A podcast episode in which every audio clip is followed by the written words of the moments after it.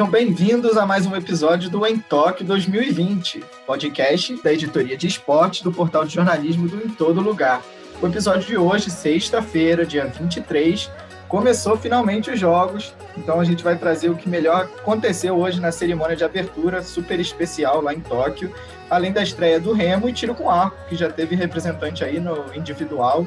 Nas categorias individuais, o Brasil já teve representantes além da agenda completa que vai ser bem cheia no dia de hoje. Então fica ligado e vem com a gente.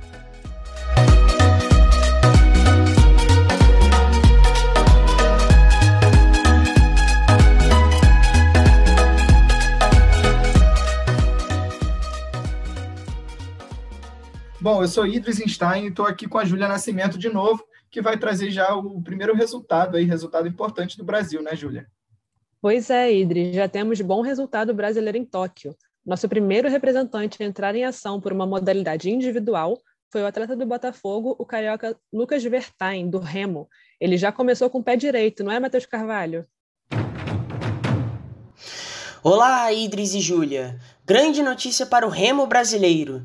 O único representante da categoria, Lucas Vertain, garantiu vaga para as quartas de final no esquife simples. O carioca, que foi o primeiro atleta brasileiro a competir em uma modalidade individual nos Jogos, foi terceiro colocado na primeira bateria que aconteceu ontem, dia 22, às 8h30 da noite, no horário de Brasília, com tempo de 7 minutos e 5 segundos.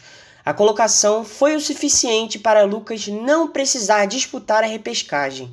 As quartas de final acontecem no próximo domingo, dia 25, a partir de 9h40 da noite, no horário de Brasília. Matheus Carvalho para o Em Tóquio 2020. E no tiro com arco a gente teve as mulheres também entrando. A representante foi a Ana e Marcele dos Santos, única representante por enquanto. Ela terminou em 33º no tiro com arco, mas quem vai trazer as melhores informações aí é o Lucas. Agora as informações do tiro com arco, teve quebra de recordes olímpicos na prova feminina à noite brasileira desta quinta.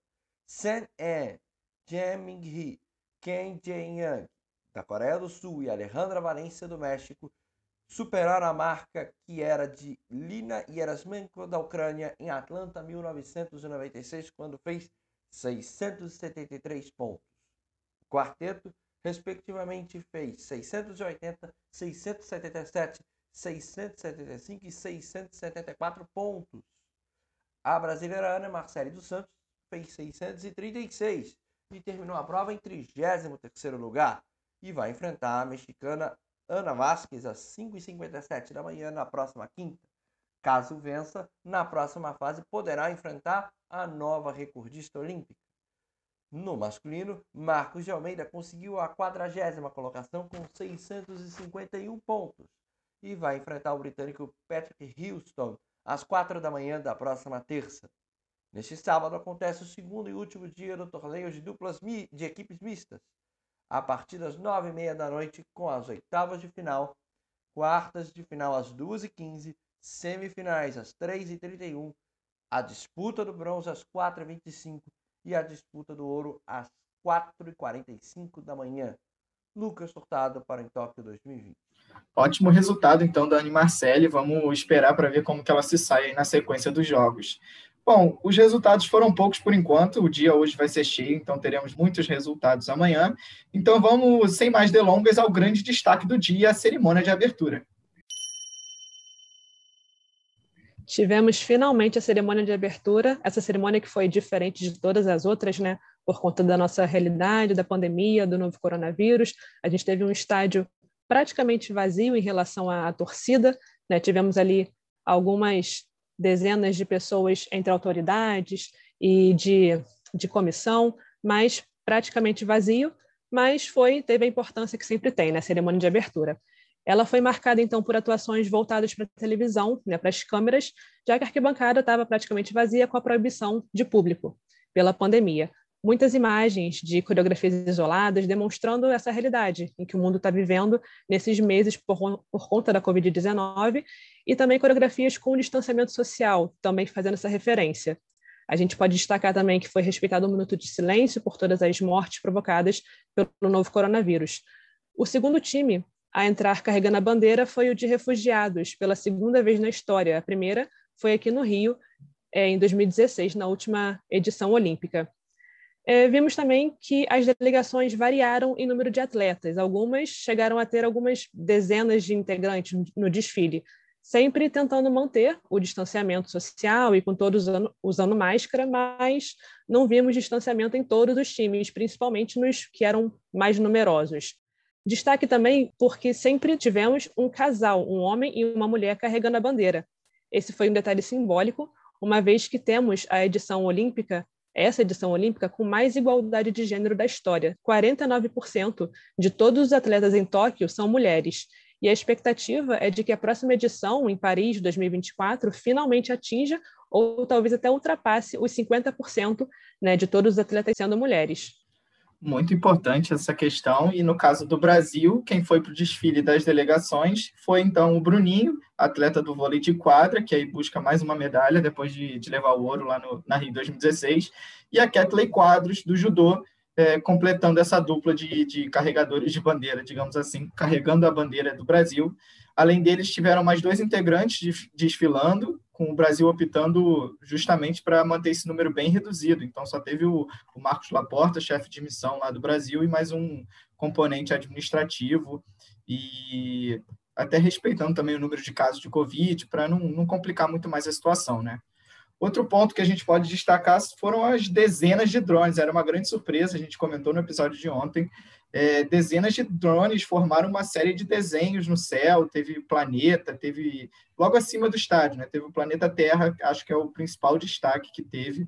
Foi muito, muito bacana mesmo ver esses drones aí compostos acima do estádio lá olímpico de Tóquio. Outra questão dessa edição de Tóquio é que ela quis priorizar e deixar bem claro a questão da inclusão de gênero tanto de, de povos, união do mundo como um todo, já que muitos países sofreram e continuam sofrendo com a pandemia de Covid.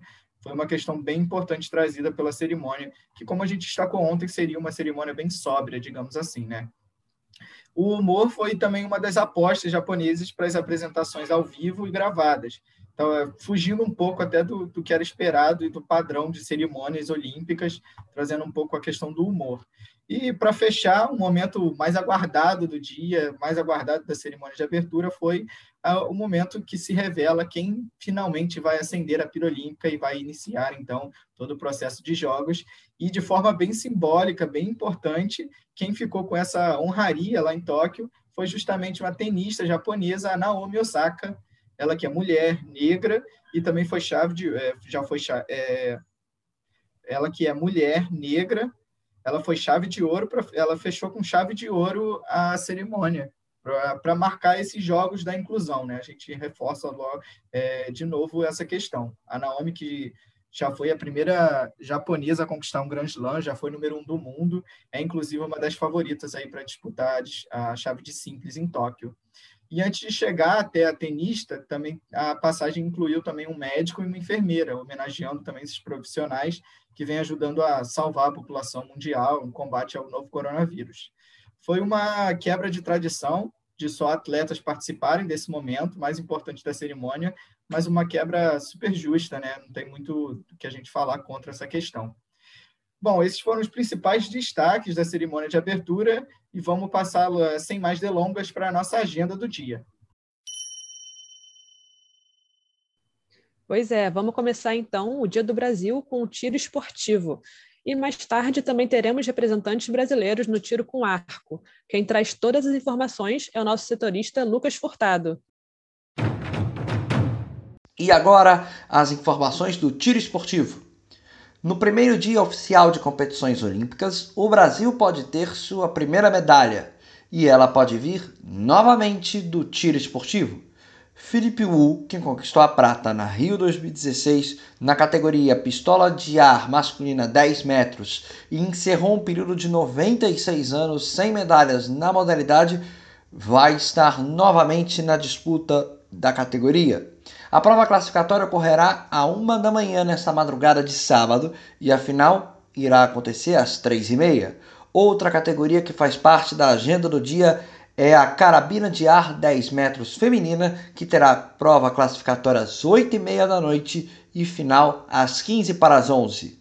Lucas Furtado para o Em Tóquio 2020. Na sequência, tem a seleção brasileira de handebol masculino atuando em quadra. Quem vai contar tudo para a gente, então, é a Maria Carolina Fernandes. A seleção brasileira masculina de handebol faz sua estreia hoje às 9 horas, no horário de Brasília, no Ginásio Nacional Ioiôji. O primeiro adversário da equipe verde e amarelo é a Noruega, uma das, uma das favoritas a levar a medalha de ouro.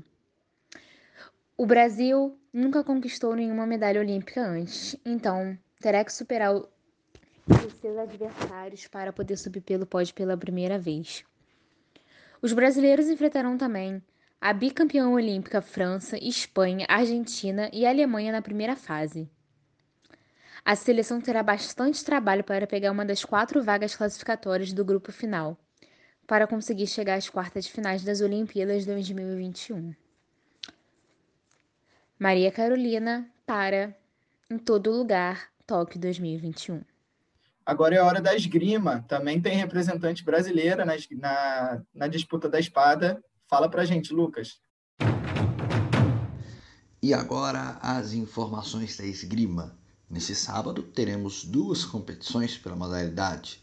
O sabre individual masculino, que não contará com brasileiros, e a espada individual feminina, que contará com a participação da brasileira Nathalie Monhausen, que por ser cabeça de chave número 3, já participará da segunda rodada da competição e vai enfrentar às 9h55 da noite a italiana Rossella Fiamengo, medalha de prata na Rio 2016. Todas as fases ocorrerão no mesmo dia, com oitavas de final iniciando às 1h35 da manhã, quartas de final às 3h25, semifinais às 6 da manhã e a disputa da medalha de ouro às 8h45. 55 minutos antes ocorrerá a disputa da medalha de bronze. No sabre masculino, a disputa do ouro acontecerá às 9h15 da manhã. Lucas Sortado para o Tóquio 2020. Vamos para o levantamento de peso. Quem traz tudo para a gente é o nosso setorista Matheus Hartmann. Fala Iris, fala Júlia, e boa madrugada para você que está nos ouvindo e vai ficar de olho em tudo que vai rolar em Tóquio. Mas vamos lá, o assunto aqui é levantamento de peso. A modalidade que ganhou vários holofotes por conta da participação da neozelandesa Laura Hubbard, a primeira atleta transgênero a disputar uma Olimpíada. Esse fato histórico deve aquecer a discussão que deve ser feita, para que se possa incluir atletas LGBTQIA+, além de aproveitar as circunstâncias para educar e combater preconceitos. Mas agora vamos falar de Brasil, que também rendeu bastante assunto nos noticiários. Uma das boas chances de medalha está oficialmente fora dos Jogos Olímpicos. Fernando Reis perdeu a vaga após testar positivo para hormônios de crescimento. Com isso, o país será representado por Jaqueline Ferreira e Natasha Rosa. Mas olha, a situação de doping não parou por aí. Isso porque Natasha também foi pega no exame e a sua participação ficou em xeque até os últimos instantes. A suspensão foi de um mês, mas como ela já havia cumprido dois meses de suspensão provisória, a defesa da atleta conseguiu mudar o período considerado para abatimento. Com isso, minha gente, Natasha está confirmadíssima e estreia dia 23 às 21h50, horários de Brasília, na categoria até 49 quilos. Esse foi Matheus Hartmann para o Em Todo Lugar. Chegou a hora então do vôlei, o esporte que sempre nos traz tanta alegria. O Armando Edra conta para a gente todas as informações, tanto na praia como na quadra. Considerada uma das modalidades mais prováveis de trazer medalhas para o Brasil, o vôlei de praia estreia hoje com duas duplas muito promissoras para chegar longe na competição. Curiosamente, ambos os confrontos serão contra duplas da Argentina, nosso maior rival sul-americano. Alisson, o Mamute, campeão olímpico no Rio de Janeiro 2016, fará dupla com Álvaro Filho. Juntos são a quarta dupla no ranking mundial e foram a diversas finais durante o ciclo olímpico, o que os coloca como forte candidato por uma medalha. A partida está prevista para ocorrer às 10 horas da noite contra Azad e Capo Grosso mas a grande atração da noite fica por conta da dupla formada por Agatha, medalhista de prata no Rio 2016, e Duda, eleita melhor jogadora do mundo em 2018 e 2019. Juntas formam a atual dupla número 1 um do ranking mundial e são as favoritas para levar o ouro. A trajetória das brasileiras se inicia contra a dupla Galay e Pereira às 11 horas da noite. Já a seleção masculina de vôlei de quadra faz sua primeira partida contra a Tunísia, às 11 horas e 5 minutos desta noite. Campeão no Rio 2016 e da Liga das Nações em 2021, o Brasil permanece como equipe a ser batida e tem tudo para se manter no topo do pódio em Tóquio. A seleção conta com alguns remanescentes do último título olímpico, como Bruninho, Lucarelli, Lucão e Wallace, e ainda conta com a adição de Wandi Leal, cubano recém-naturalizado brasileiro, como um dos principais novos nomes da equipe comandada pelo medalhista de prata olímpico em Los Angeles 84, Renan Dalzotto, Armando Edra, para o em Tóquio 2020. O chaveamento do tênis também já foi feito e o Brasil não vai ter caminho fácil. Quem traz mais detalhes é o Lucas Furtado. E agora as informações do tênis, que começa nessa noite brasileira de sexta-feira os torneios de duplas e simples masculina e feminina nas 12 quadras do Yak Tennis Park Coach, que cada quadra receberá quatro jogos e, suas, e as sessões iniciarão às 11 da noite. No simples, João Menezes vai enfrentar o croata Marin Cilic no último jogo da programação da quadra 3. E Thiago Monteiro vai enfrentar o alemão Jenenar Itstruff no segundo jogo da quadra 6. Nas duplas, os Marcelos Melo e Demoriné vão enfrentar a dupla número 1 um do mundo no ranking de duplistas da ATP, os croatas Matt Pavic e Nikola Mektic, no último jogo do dia da quadra 10.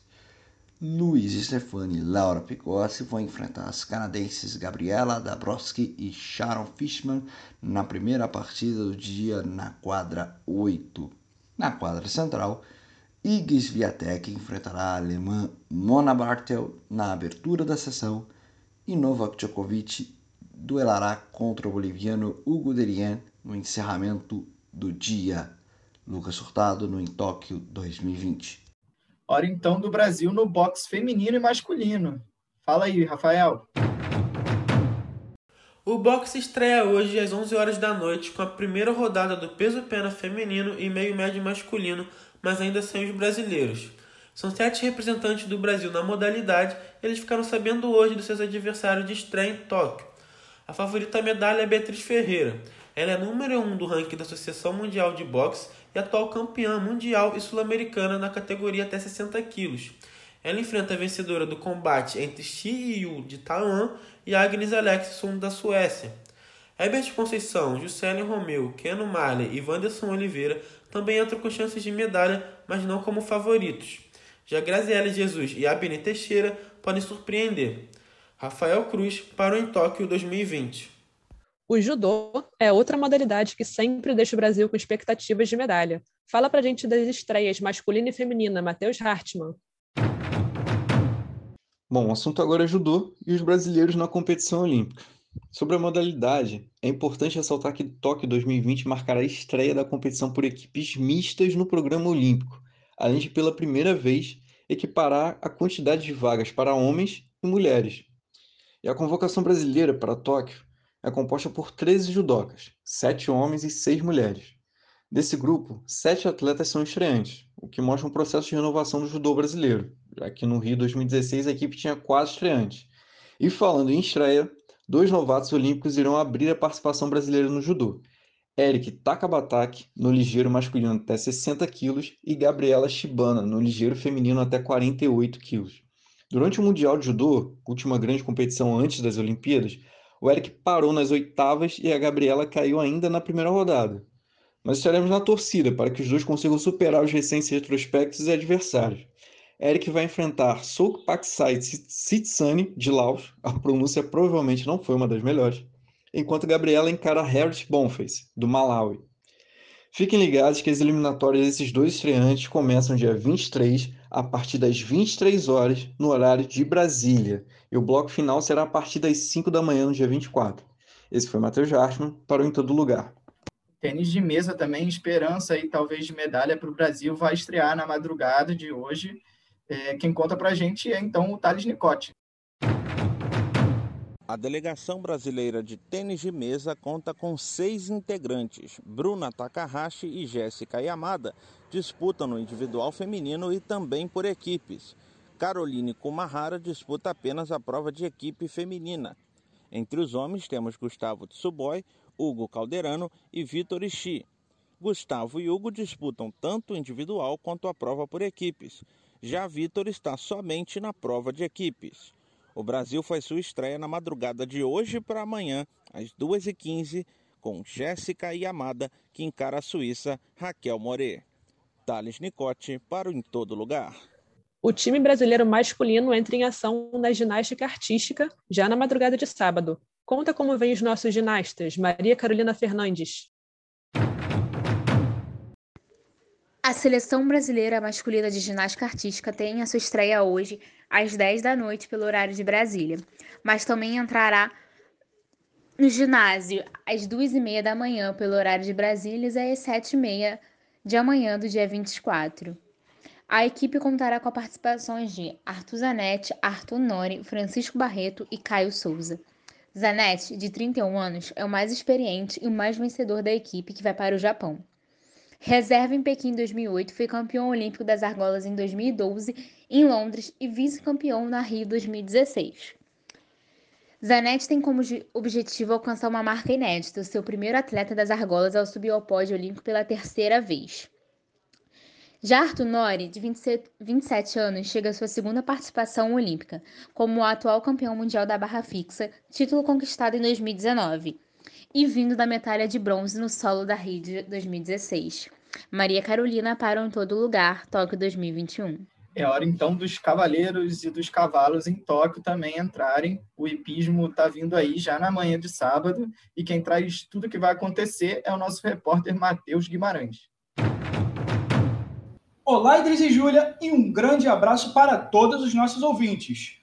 O tradicional hipismo começará amanhã, às 5 da manhã, pelo horário de Brasília, e será praticamente todo disputado no Parque Equestre em Bascoa. O adestramento individual e por equipes abrirão as disputas e 60 cavaleiros de 30 países disputarão a tão sonhada medalha de ouro. Fica de curiosidade para nosso ouvinte que no hipismo os atletas são chamados de cavaleiros ou cavaleiras e que homens e mulheres competem juntos. No adestramento individual, a Alemanha é a favorita com destaques para as cavaleiras Isabel Wirth, Dorothy Schneider e Jessica von Bredow-Wirth, as duas primeiras estiveram aqui no Rio em 2016 e conquistaram o ouro em equipes. Quem corre por fora, podendo desbancar o trio alemão, é a britânica Charlotte Dujardin, atual detentora da medalha de ouro no adestramento individual. O Brasil tem como representante o cavaleiro João Vitor Oliva, só que as expectativas são altas mesmo neste quarteto poderoso estrangeiro. Já no adestramento por equipes, o Brasil não tem participantes e, mais uma vez, a Alemanha, que ficou em primeiro lugar aqui no Rio, é extremamente favorita e só um desastre tira o ouro deles. Por fim, outras nações como a Grã-Bretanha e os Estados Unidos também deverão estar no pódio na disputa por equipes. Aqui é Matheus Guimarães para o Em Tóquio 2020. Voltamos para a água, agora com a natação. Tem representantes brasileiros pulando nas piscinas japonesas, no masculino e no feminino. Nosso setorista Rafael Cruz conta as informações. A natação do Brasil estreia na manhã deste sábado. O país levou 26 atletas para as piscinas do Centro Aquático de Tóquio, sendo 16 homens e 10 mulheres. As eliminatórias para o Brasil começam às 7h48 da manhã com Guilherme Costa nos 400 metros livres masculino e segue com Caio Pomputz e o Felipe Lima nos 100 metros peito às 8h55. Às 9h15 é a vez do revezamento 4 por 100 metros livres feminino, formado por Etienne Medeiros, Stephanie Baldutini, Ana Vieira e Larissa Oliveira. As disputas de medalhas serão às 10h30 da noite e as provas da natação vão até o dia 1 de agosto. A notícia negativa é que o campeão europeu dos 400 metros medley e destaque da delegação russa Ilia Borodin testou positivo para o Covid-19 e foi cortado dos Jogos. Rafael Cruz parou em Tóquio 2020. E as jogadoras da seleção brasileira voltam a campo para aquele que promete ser um grande jogo de futebol feminino. Quem fala todas as notícias é o Matheus Carvalho. Após grande vitória na estreia por 5 a 0 sobre a China, a seleção feminina de futebol enfrenta o adversário mais forte do grupo, a Holanda, vice-campeã mundial e que também venceu na estreia por 10 a 3 a Zâmbia. A partida define a líder do grupo F, no momento as holandesas, por saldo de gol superior ao Brasil. Brasil e Holanda se enfrentam sábado, dia 24, às 8 horas da manhã, no horário de Brasília, no estádio Miage. Matheus Carvalho para o Em Tóquio 2020. Então, acho que foi isso, né, galera? Passamos aí pelas todas as modalidades com brasileiros disputando. Você já fica por dentro de tudo que vai rolar, pode se aconchegar aí no sofá, ficar passando a madrugada aí, tenta não dormir, porque vai ter muito brasileiro disputando aí, seja na água, na quadra, em cima do cavalo, tem de todas as maneiras aí para todos os gostos. E aproveita aí mais um dia olímpico e fica ligado que amanhã tem mais um episódio, você pode encontrar a gente aqui de novo para saber novamente o que, que vai rolar e já se preparar para os dias de jogos que vai acontecer, além de todas as notícias e updates do que está rolando em Tóquio. Vejo vocês amanhã, então, até lá.